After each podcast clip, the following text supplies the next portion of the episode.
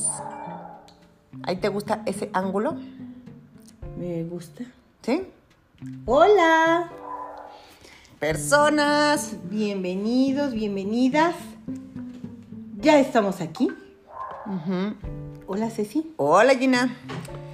Vamos a comenzar con nuestro live que hoy va a abordar un tema que yo creo que a todas las mamás y a los papás y a las personas que nos hacemos cargo de crianza nos preocupa, nos ocupa, queremos fomentarlo, queremos desarrollarlo, pero a veces no sabemos cómo. O a veces queremos fomentarlo y desarrollarlo, pero hacemos justo lo que no debemos hacer. O sea, que sale exactamente al revés, ¿no? Sí, como que nos bonita intención, pero este no estamos ya un poco más grandes, expandir video, gracias. Es que nos veíamos muy pulgas. Micro.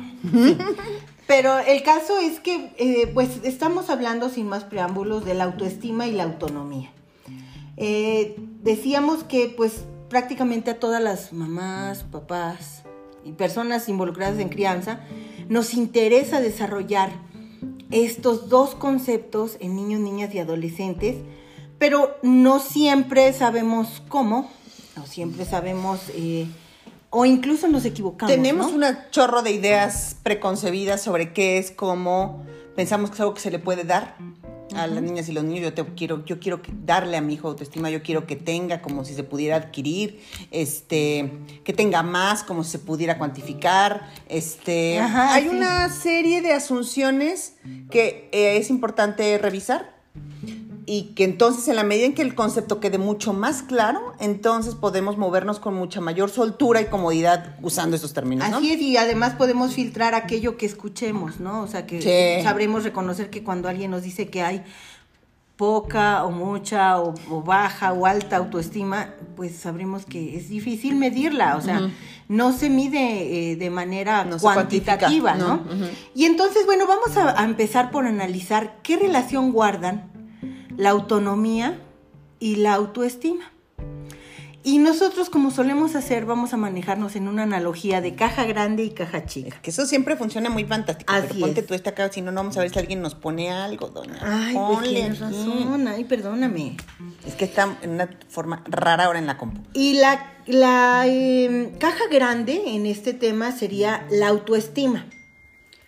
A raíz de que de una construcción y un desarrollo de una autoestima es que eh, paulatinamente se va desarrollando la autonomía.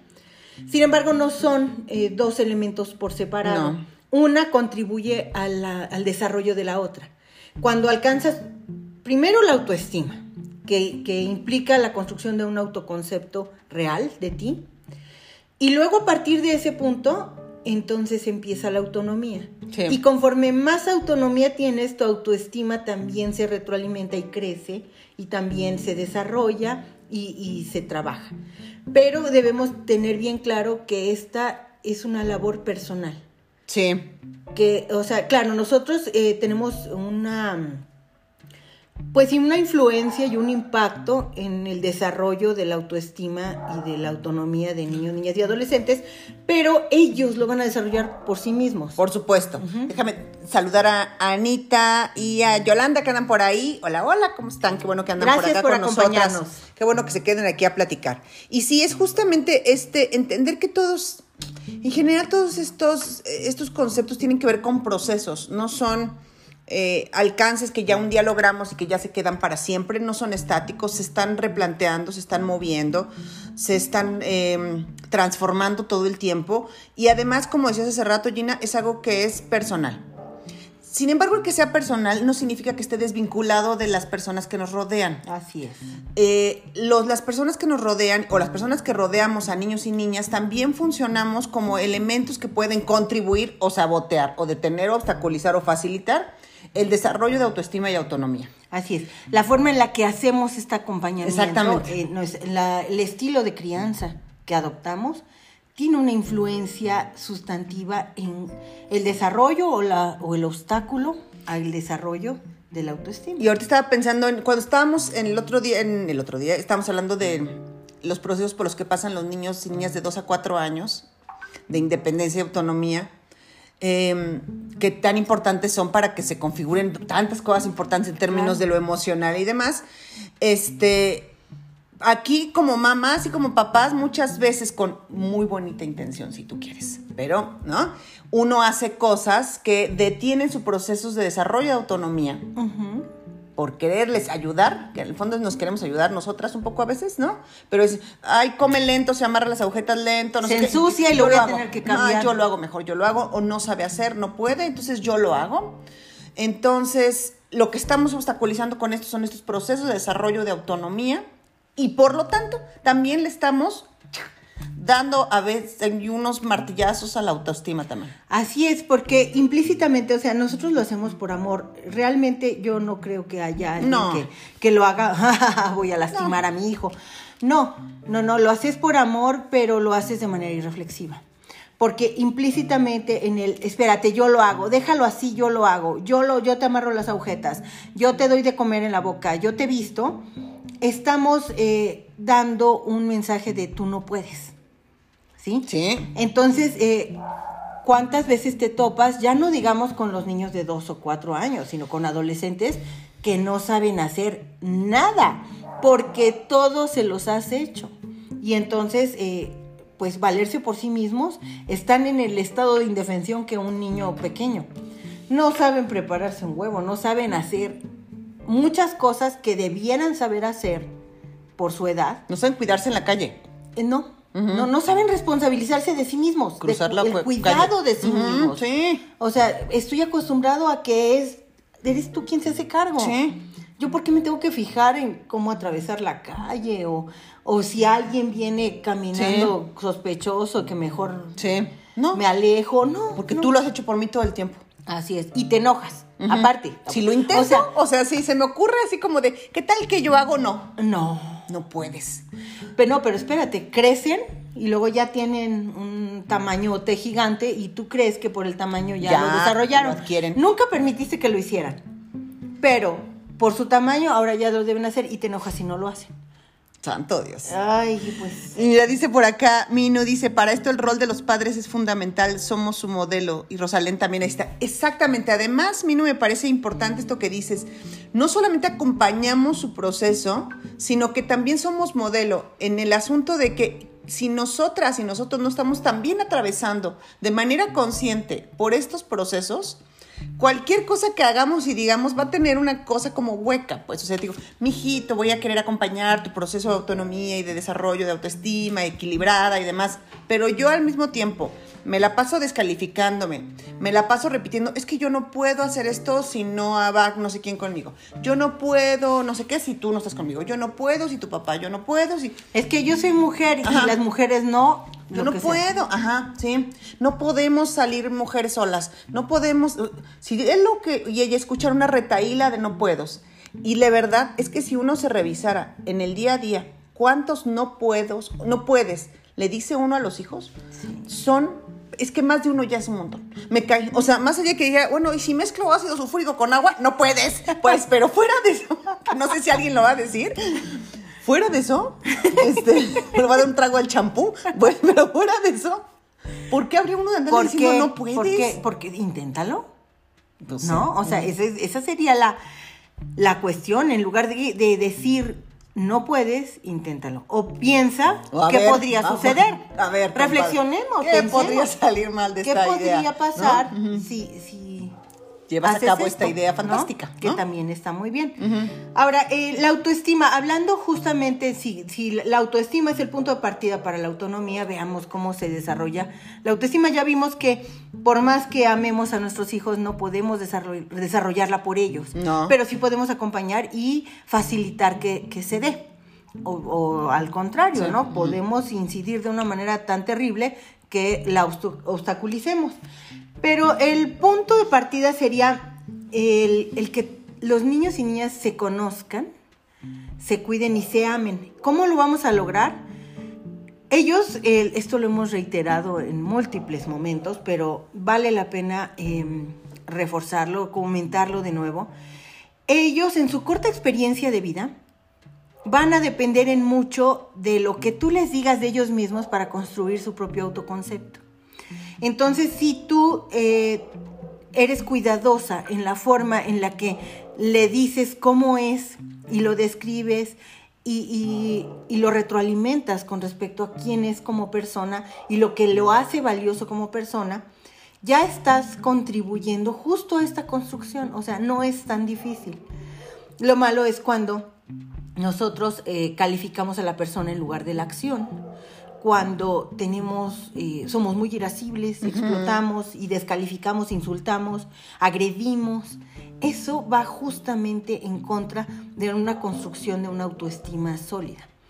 Porque te sientes vulnerable. Como pequeño o pequeña, te sientes vulnerable. Tú no puedes hacer nada contra ese torbellino de furia que viene ahí. Y menos viviendo de tu mamá o tu papá, pues alguien a quien, o sea, representa lo y que si viene acompañado de insultos y de descalificaciones, pues eh, me estás dejando poco margen de maniobra para que yo pueda empezar a construir un autoconcepto de mí en el que me valoro, en el que me cuido. Y sabes qué, o sea, como ese es el punto de partida, luego para que aprecien a otras personas. Si yo no me valoro, si yo no me considero una persona digna de respeto, Solo por, ser. ¿Por qué voy a respetar a otros? O sea, eh, nadie da lo que no tiene. Y luego es eso, o sea, si yo pienso que a las personas las voy a valorar porque las conozco, entonces, o sea, valoro y respeto a mis amigos, a mis amigas, a mis conocidos, a mi o sea, ah, ya que te conozco, entonces ya ando respetando que eres, ¿no? Que existas. Tiene que ver justamente este, esta, este autoconocimiento y este reconocimiento del valor tiene que ver con que existes con que eres. Así. Y entonces cualquier otro ser que aparezca, ¿no?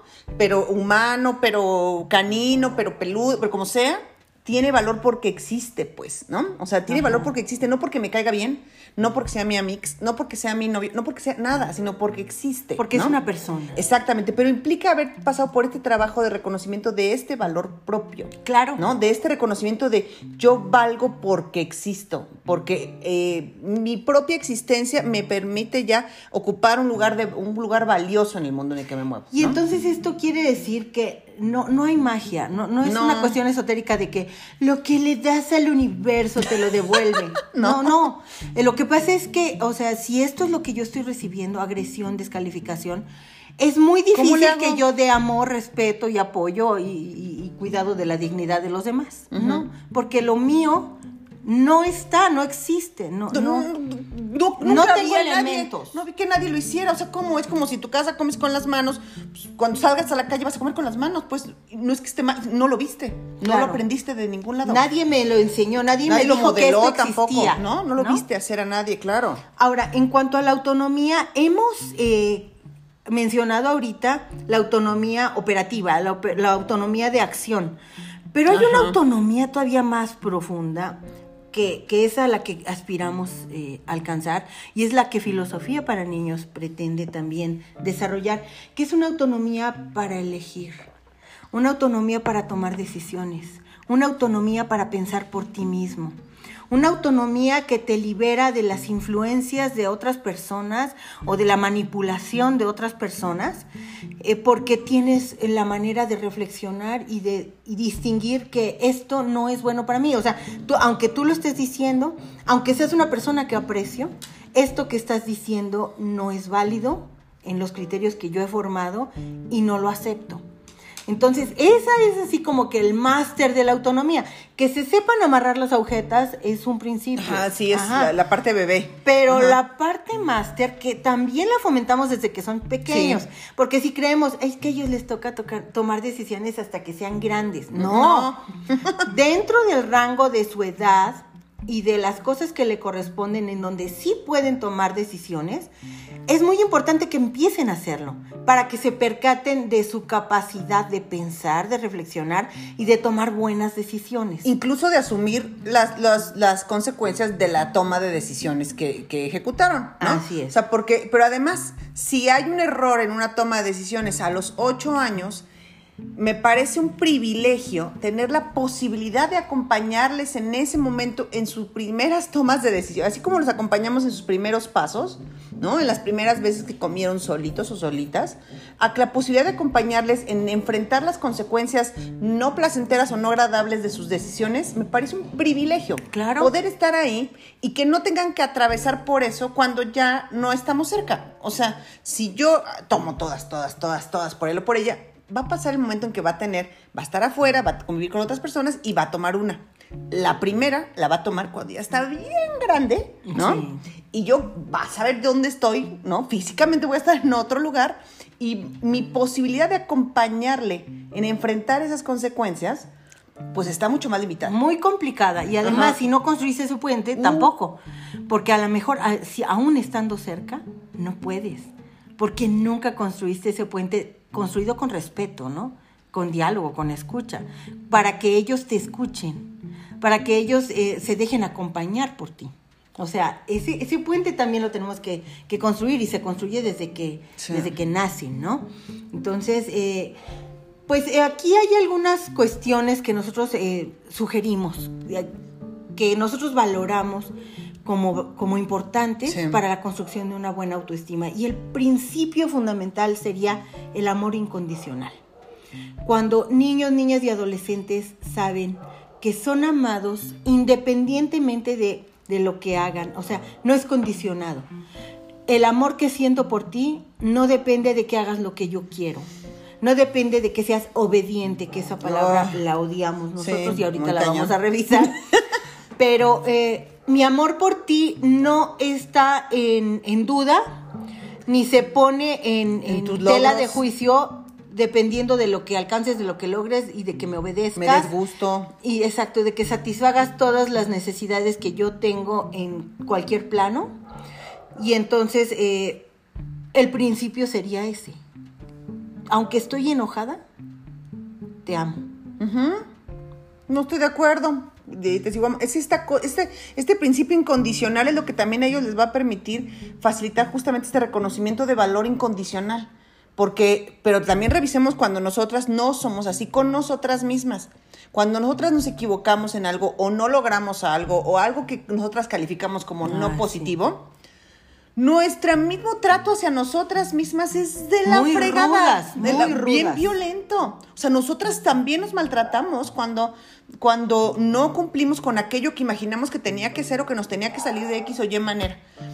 Y además no lo sueltas, ¿eh? o sea, ah, cometiste un error la semana pasada y en cuanto te descuides lo vas a recordar y te vas a volver a insultar y te vas a volver a decir, una bola de cosas horribles. ya por ahí que estás tumbada de gastritis de algo, entonces dices, ya, o sea, el cuerpo finalmente, ya lo que yo me quería no decir, ya, me tronó, ¿no? Y entonces va uno diciendo, mmm, tratando bien mal, pero reaprender esos hábitos a veces de pronto es difícil. Mucho mejor que no aprendan esos hábitos de los amores condicionados al éxito, ¿no? Sino que entiendan que ellas y ellos son amados porque, porque existen y porque, por quienes son. Y además, ¿sabes que En la construcción de este amor incondicional, también ellos empiezan a visualizarte como su mejor opción. Su mejor opción en afectiva, por supuesto. Su mejor opción si están en problemas. Porque soy fuente de seguridad, soy fuente de amor, soy fuente de respaldo yo no, no soy a quien más miedo le deben tener. cuando cometen un error. Y, también la visualización del error es otra forma en la que fomentamos o lastimamos la autoestima. Porque si tú visualizas el error como el motivo para acabar con ellos, para aplastarlos, demolerlos en una crítica destructiva, entonces ellos eh, cuando cometen un error no se lo perdonan, y también se aplastan a sí mismos. En cambio, si visualizan el error, que además, o sea, ¿quién no comete errores? Yo nada más me pregunto. No sé por qué pensamos que puede existir una existencia que no Exacto. las... ¿Y por qué no aceptarlo como parte de nuestra naturaleza humana? La evidencia nos, nos, así nos avienta los ojos. Es una oportunidad de aprender y ya. Y entonces, o sea, la manera en la que manejes tú los errores también va a ayudar a que ellos se perdonen, aprendan, que esa es la intención, y que no cometan en lo sucesivo esos errores. pero eh, pues ahí hay veces que la regamos, queremos mucha autoestima en los hijos y... Pues justamente, errores, pero que se pueden revertir, ¿no? Dice Pau, hola Pau, ¿cómo estás? Dice, el amor incondicional solo debe tenerse a nosotros mismos y a nuestros hijos. Yo creo que el de los hijos, pues es en el caso de quienes tenemos el privilegio de haber deseado, planeado y esperado a nuestros hijos, por supuesto que es este, esta posibilidad de amor incondicional y creo que sí, va para allá el de nosotros, a lo mejor ellos a nosotros, quién sabe ya cómo nos evalúen después, ¿no? Pero creo que sí, este es como absoluto, eh, irremediable en este término, es el amor que se tiene a los hijos, ¿no? Eh, Eric Fromm te menciona que el amor eh, de la madre es, es el único incondicional. Cuando fueron deseados. Bueno, claro, o sea, pero estoy hablando de, en términos de, la humanidad, no cuando sí sucede, sino el amor incondicional Eric Fromm dice, es el único ser, porque incluso el padre espera amor. La madre, de acuerdo con lo que dice Eric Fromm, no lo dije yo, pero de acuerdo con lo que dice Eric Fromm, dice, la madre ni siquiera eso espera, ama incondicionalmente. Entonces, eh, esto que dice Pau tiene mucha razón. Y habría que hacerlo con nosotras. Y pero el principio debe ser hacia nosotras mismas, es incondicional. Me amo en las circunstancias en las que estoy así, física, emocional, de cualquier forma, me amo y me acepto. Y eso me hace cuidarme y me hace valorarme como una persona. Claro. Otro de los aciertos para, para ayudar, contribuir a este desarrollo de autoestima es dar cuenta y validar sus sentimientos. Ahí va uno rápido, vente bien acomedida a decir si hay, hay un niño o una niña triste o enojado o con alguna de estas emociones que consideramos negativas o no deseables, ¿no? Eh, a decirle, no estés triste, no debes estar triste, no te debes enojar, no debes estar celoso, no debes tener... Ajá, lo cierto es que lo estás sintiendo. Y además es humano sentirlo y es normal sentirlo. Y reconocerlo y aceptarlo y nombrarlo. Entonces, ¿lo estás sintiendo o qué es? A ver, entonces vamos a ver qué está pasando, qué, ¿no? ¿Qué es lo que está sintiendo? ¿Dónde el cuerpo lo está sintiendo? ¿Qué fue lo que detonó? o que alguien me diga que alguna vez ha estado triste o enojado, llega alguien y le dice, no estés enojado, y dice, ah, ya se desaparece el enojo. Ya se me quitó. ¿Cómo no se me había ocurrido? Gran idea. O sea, está comprobado que no sirve de nada y lo único que hace es decir, ¿sabes qué? No te quiero compartir cómo me siento porque me quieres venir a corregir la plana y a decirme que no me, no me debo sentir como me siento. Entonces, cuando tú me dices que eso que yo estoy sintiendo, que nadie puede dar cuenta con mayor pertinencia y claridad que estoy sintiendo más que yo, y me dices que eso no es cierto o que no debería ser así, es una manera de anular.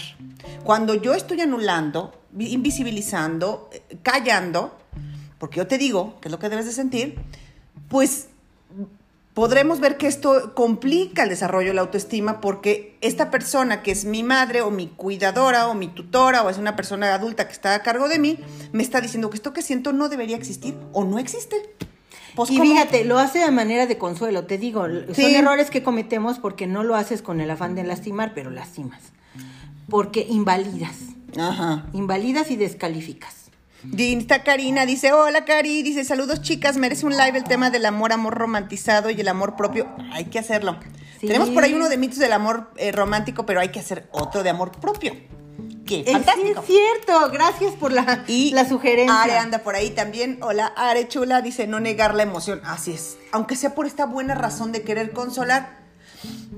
Así, Así es, o sea, reconocer qué emoción es la que está aquí, nombrarla. No hay manera de, dejarla ir, de soltarla, si no empezamos por ese punto, ¿no? De aceptarla. De forma parte de tu naturaleza humana. Y además, vemos que derecho, Tienes derecho a enojarte. Ahí lo, que corregimos no es la emoción, sino la acción. Hijo, tienes derecho a estar molesto, claro que, o a estar triste, pero lo que no se vale es que te lastimes o que lastimes a otros porque estás molesto. ¿no? Ahí corregimos la acción, pero validamos la emoción. Ahora, eh, algunas cuestiones también fantásticas que fomentan la autonomía están, eh, es raro lo que voy a decir, pero es contundente. La definición de límites fomenta la autonomía. Y entonces muchas personas dirán, pero ¿cómo? Si tú pones límites, entonces estás limitando la autonomía. no, no, no, no nos equivoquemos. La autonomía debe ser basada en la responsabilidad y en la libertad. O sea, aquí entran en conjunción la responsabilidad y la libertad. Entonces, en la medida en la que eh, hay criterios que me permiten eh, conducirme de una manera responsable, la libertad también va, creciendo, ¿no? Entonces, los límites no, le permiten a niños y niñas, sobre todo cuando están más pequeños, reconocer aquellas cosas que no son negociables, que las tienes que hacer, ponerte el cinturón de seguridad no es negociable porque va tu vida de por medio. Bañarte y, cuidar tu persona no se pone a discusión porque es el cuidado de tu persona y lo hago para, eh, para cuidarte, porque te amo, te cuido y me debo asegurar de que estés bien. Claro. Y entonces esos son límites. Y cuando los niños tienen claro, ah, esto no es negociable, para ellos es más fácil desenvolverse. Hay cosas que son negociables y hay cosas que pueden hacer con total libertad. Cuando ellos reconocen esos rangos, para ellos es más fácil conducirse con seguridad. Y entonces esa seguridad contribuye a que su autoconcepto sea más sólido, se construya sobre una base firme. Los límites acotan y dan certeza a los niños respecto a lo que está permitido y lo que no. Eso les va a permitir ir formando criterios que van a servir para que después ellos construyan sus propios límites, pero por sí mismos. Ahora, yo creo que es importante, lo has dicho, y creo que es, para mí es importante repetir que el que existan estos tres niveles o estos tres, eh, siempre lo imagino como círculos concéntricos de lo no negociable, lo negociable y lo que hay absoluta este, libertad para escoger, que existan los tres. O sea, porque si digo, ah, si Gina dijo, yo solo voy a, todo va a caer en el círculo de lo no negociable ya valió, ah, no, O todo es absoluta decisión personal. No, tienen que existir los tres. Y estos tres niveles, círculos, columnas, como lo imaginen, se van a ir moviendo durante la vida. Van a ir entrando y saliendo elementos, se van a estar replanteando.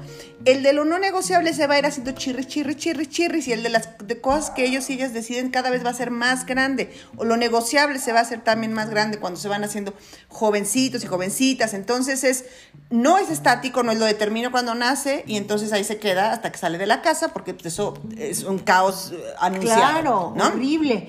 Además de que cuando tú eh, quieres, eres eh, inflexible y rígida en seguir manteniendo no negociable cosas que por su edad es que hasta la ropa les escogen. es necesario que sueltes esa parte. Entonces te estás exponiendo a, a, dejarlos sin la capacidad de tomar decisiones o a la rebeldía porque puede llegar un momento en el que ya sabes que mamá o sea ya. alucino. Ya no te soporto. Ya no puedes querer decidir con quiénes eh, voy a hablar, quiénes son mis amigos, qué me voy a poner, a dónde voy a ir. O sea, no, no puedes decidir todo esto porque yo crecí y tú no te enteras. Adiós, jefa. Bye. y la otra es que, hay una relación muy interesante entre la libertad y la responsabilidad. Estas van de la mano. Cuando son más chirris, justamente vamos... Eh, ellos van desarrollando estas áreas en las que son, van demostrando que son responsables, que se pueden hacer cargo de sí mismos.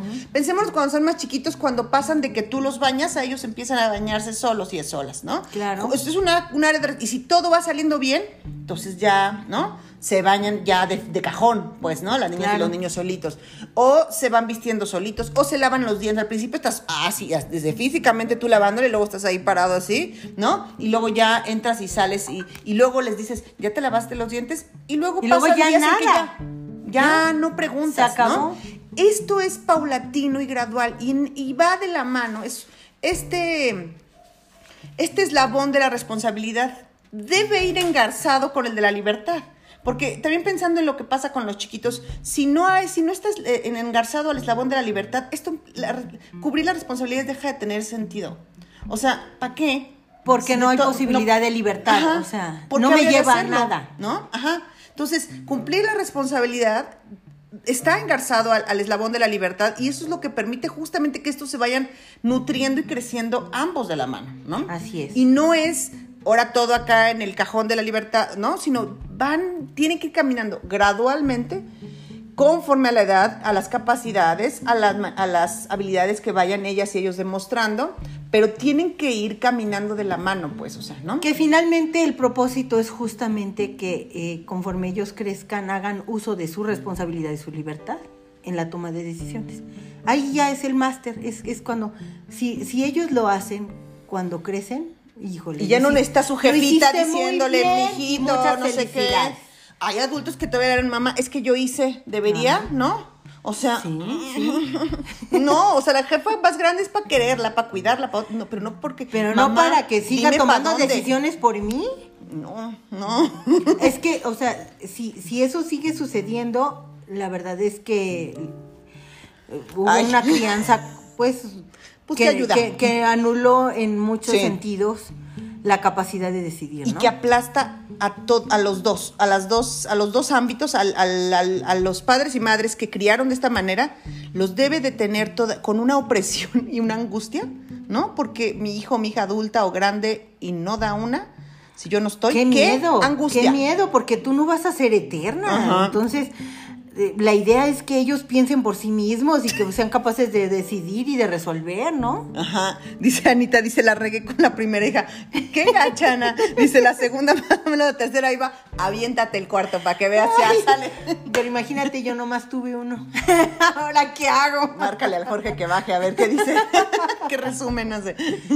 Entonces, bueno, ya hablamos de lo que, de los aciertos y, y ya como, como para finalizar nuestro tema del día de hoy, pues hablemos de los errores que debemos evitar, los principales errores que debemos evitar. Primero, el, el ser inflexibles, el no reconocer justamente esto que decíamos, que los niños y niñas van creciendo y que conforme van creciendo también van adquiriendo más habilidades y los, los debemos ir soltando y que pongan en práctica esa capacidad de decidir, que, que no haya oportunidad de diálogo también es algo que, que apachurra, que, Anula.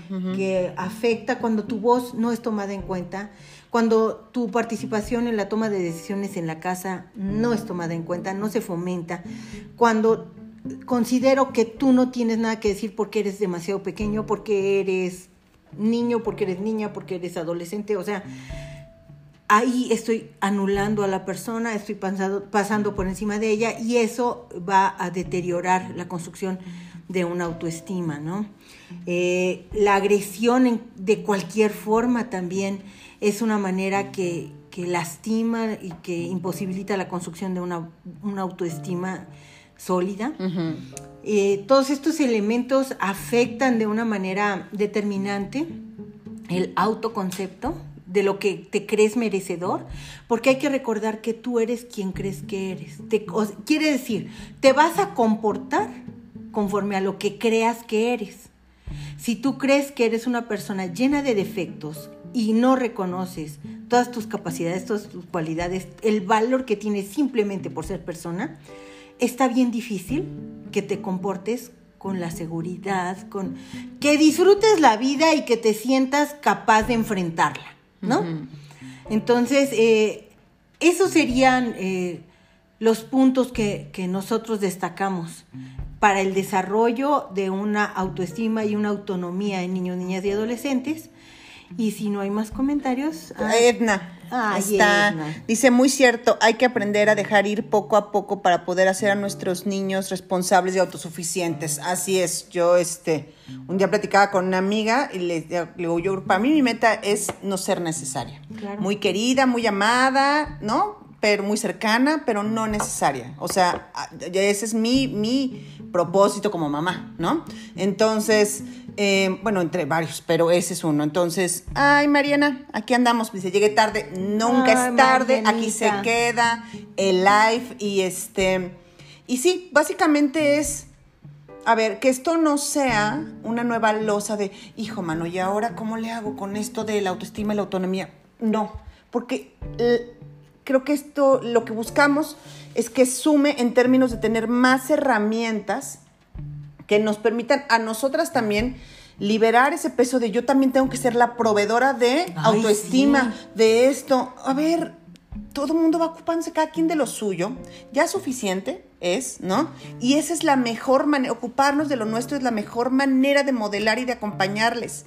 Y estar siempre teniendo esta, o teniendo permanentemente esta visión de que las niñas y los niños, nuestros hijos, sobrinos o lo quienes nos rodean, son personas separadas, eh, o sea, separadas en términos de que son otras personas, no están separados porque son los seres más cercanos en términos emocionales, pero que son personas por sí mismas, que valen por sí mismas, que necesitan que respetemos ese espacio y ese lugar que debe ocupar, su voz, su presencia, su manera de ser. No son nuestro legado al mundo, no son, nuestra, no son nuestros minimis, no son, no son, son otras personas que tenemos el privilegio de acompañar en esta vida así, pero de ese tamaño. Y lo que podemos hacer es pulir y tratar de hacer lo mejor posible ese acompañamiento. Dice Arechula, dice, chicas como siempre claras y concisas. Las... Ay, Arechula, gracias.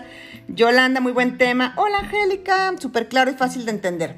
Pues qué bueno, porque esa es la idea, ese es el propósito de los lives, que sea así que podamos comunicarnos, que podamos platicar y que podamos, Julia también anda por acá, dice saludos, buenísimo tema, este, que podamos pues retroalimentarnos, ¿no? Claro, y sobre todo que sea algo práctico, ¿no? O sea, algo que por lo menos te deje pensando y que para la próxima interacción que tengas digas, ah, por aquí no. Ahorita que terminen clases. ya. ya, hoy voy a cambiar. Cálmate, mi Lupita. bueno, pues nosotros nos despedimos. Muchísimas gracias por acompañarnos a las personas que, que participan. Nos encanta, esto enriquece mucho el live. Esperamos que haya sido de su interés y que sea útil. Y bueno, pues estamos en contacto, nos vemos la próxima semana. Que estén muy bien, bonito fin de semana. Bye. Bye.